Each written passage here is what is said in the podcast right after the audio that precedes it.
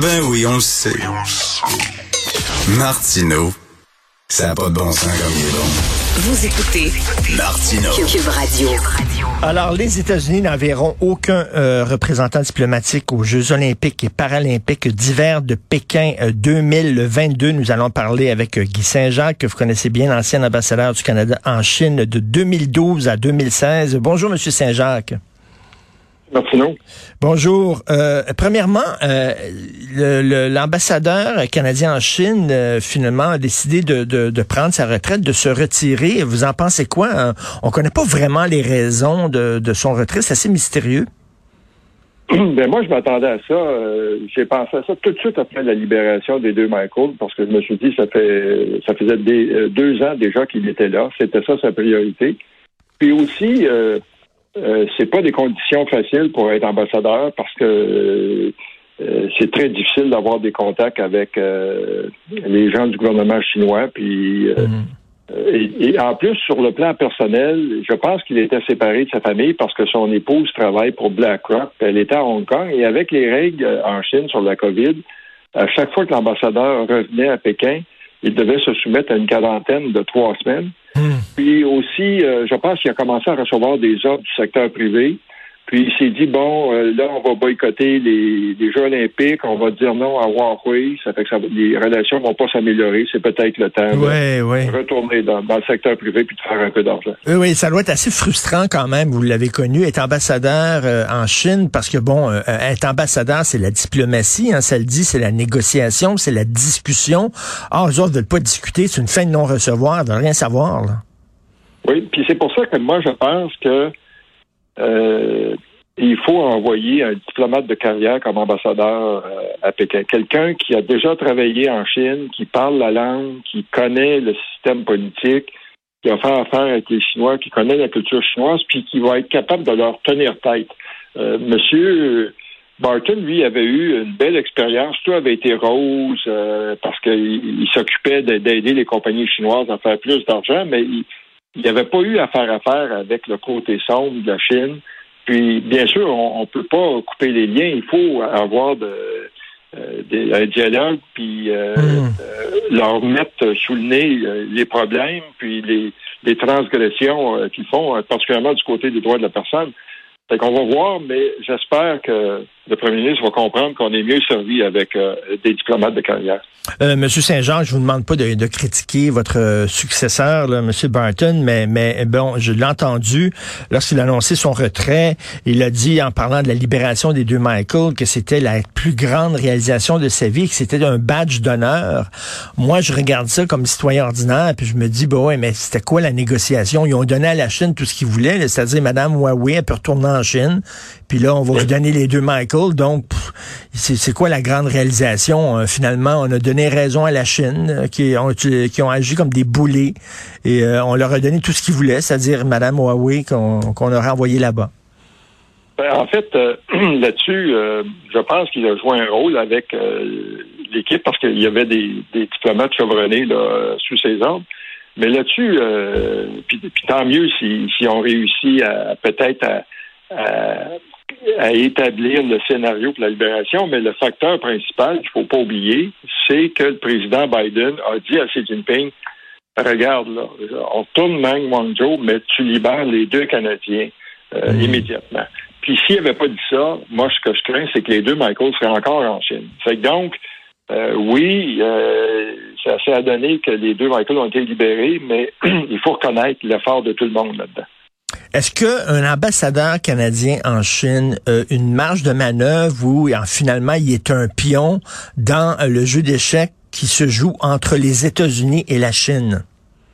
Bien, ça, c'est- justement, ça revient à la question euh, euh, qui on envoie. Si on a quelqu'un qui connaît bien la Chine, euh, c'est clair qu'il peut aider à euh, travailler sur, à mettre en place une euh, stratégie, une politique envers les relations avec la Chine, puis à travailler de concert avec les autres ambassadeurs à Pékin, puis euh, il peut être influent, puis il peut changer les choses. Mais bien sûr, dans tout ça, le Canada est un joueur mineur. D'ailleurs, la Chine trouve qu'on est un, un partenaire insignifiant.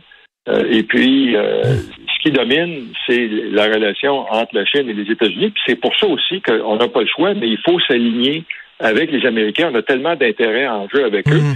Fait que moi, je pense, dans les circonstances, le minimum qu'on puisse faire, c'est de boycotter les Jeux olympiques.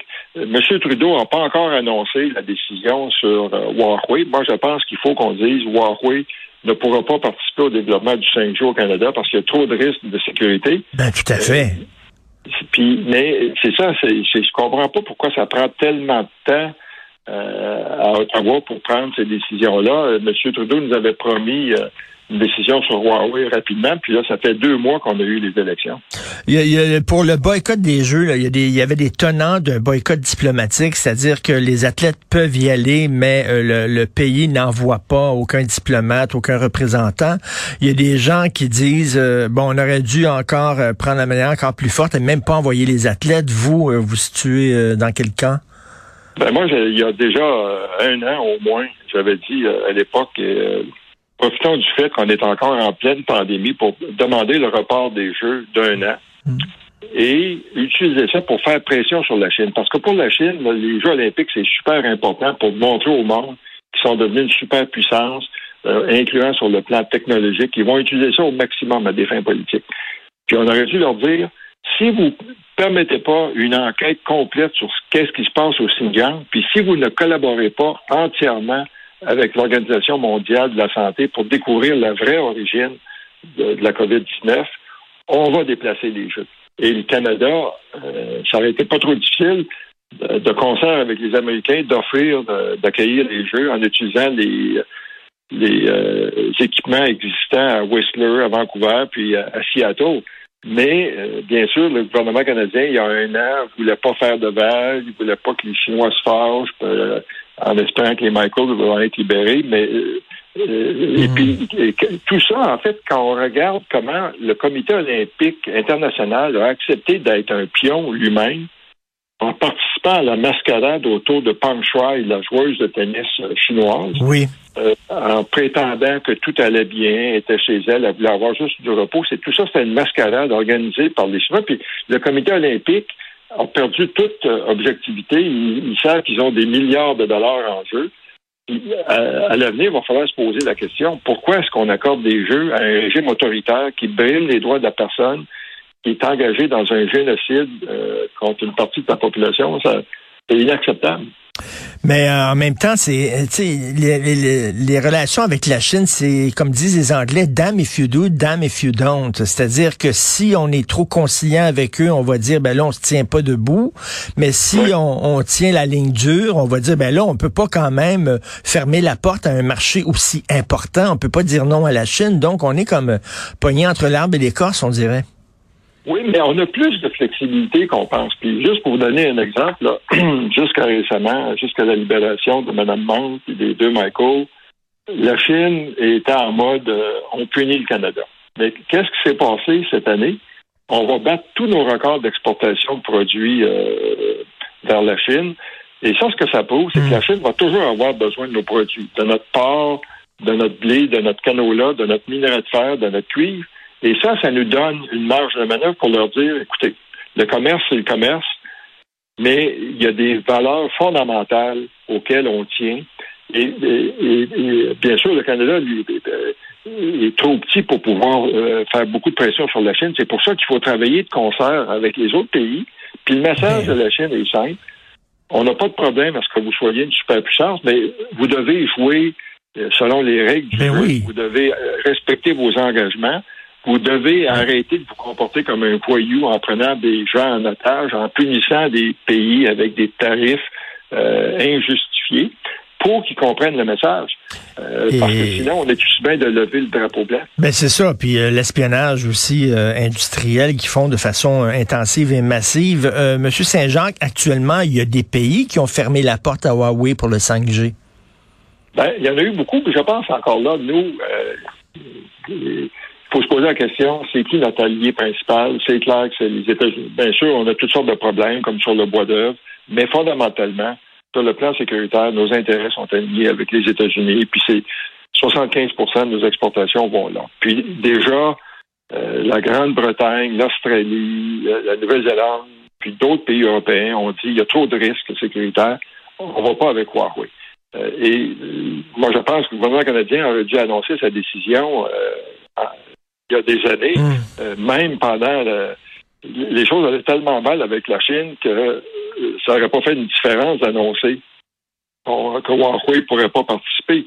Euh, et puis, vous avez, vous avez mentionné l'espionnage. Là aussi, il y a eu, il n'y a pas eu suffisamment d'efforts pour contrer toutes les activités d'espionnage et d'interférence euh, par les Chinois. Il y a eu de l'interférence dans les dernières élections fédérales, particulièrement dans les comtés où il y a une minorité chinoise euh, importante. Puis, on sait aussi que les, les, les Chinois, les, les gens des ambassades, des consulats sont actifs sur les campus universitaires pour empêcher la tenue de débats sur, par exemple, qu'est-ce qui se passe à Hong Kong ou au Xinjiang. Et ça, ça devrait être euh, tolérance zéro pour ben, Tout à fait. Et, en, terminant, euh, Monsieur Saint-Jacques, la question quiz du jour, la question à 100 000 dollars, euh, est-ce que la population chinoise appuie son régime? Parce qu'on sait que en Russie, par exemple, Poutine est très, très populaire auprès des Russes. Parce que là, il y a des gens qui nous disent la population chinoise, elle est prise en otage, elle doit subir ce régime-là, ce régime autoritaire, elle n'aime pas ce régime-là. Moi, je me demande vraiment, là, est-ce que la population appuie le régime chinois, est fière de, de, de, de ce, de ce régime qui, euh, qui, est, qui, qui, est fort? Ben, en fait, euh, il y a euh, quelque chose d'un peu paradoxal là-dessus, parce que la Chine a mis beaucoup d'efforts pour euh, mousser le, nationalisme, même que c'est rendu, ça prend des proportions dangereuses. Puis les Chinois, euh, puis le message est toujours le même. Euh, il faut se venger de cent ans d'humiliation, puis après les guerres d'opium, puis les étrangers nous ont imposé des concessions, puis on a été punis, puis il y a eu de l'occupation étrangère, entre autres, par le Japon. Puis là, maintenant, c'est notre temps de de, de, briller au soleil. C'est que ça, c'est bien reçu par la population. Puis en fait, ça limite la marge de manœuvre du gouvernement chinois pour faire des compromis, par exemple sur la mer de Chine méridionale, parce que les Chinois pensent tous que ça appartient à la Chine, alors qu'il y a eu une décision d'un tribunal international disant que c'est pas du tout le cas. Mais d'autre part, il y a beaucoup de Chinois aussi qui voient qu'est-ce qui se passe et disent, oups, les choses commencent à aller trop loin. Puis, qui cherchent à quitter le pays. C'est avec qu'il y a ces deux attitudes-là en même temps, la hmm. fierté, mais en même temps aussi disant, oh, les choses commencent à aller trop loin. Puis dans le hmm. système actuel, c'est très difficile pour quelqu'un de dire au président Xi Jinping, écoutez, on s'en va dans la mauvaise élection, on va frapper un mur. Puis euh, c'est pour ça qu'il y y a, des risques euh, que, par exemple, sur la question de Taïwan, que Xi Jinping aille trop loin, euh, puis qui veuille satisfaire l'opinion publique chinoise en, en, tentant un coup de force pendant euh, en, envahissant l'île pour euh, reprendre le contrôle. Et là, ça va déclencher une crise internationale. Ben oui, ben oui. Là, il va les entraîner là-dedans et peut-être que la population ne veut pas aller jusque-là. Merci. C'est toujours très intéressant de vous parler, M. Guy Saint-Jacques, ancien ambassadeur du Canada en Chine. Bonne journée. Merci. Bonne journée également.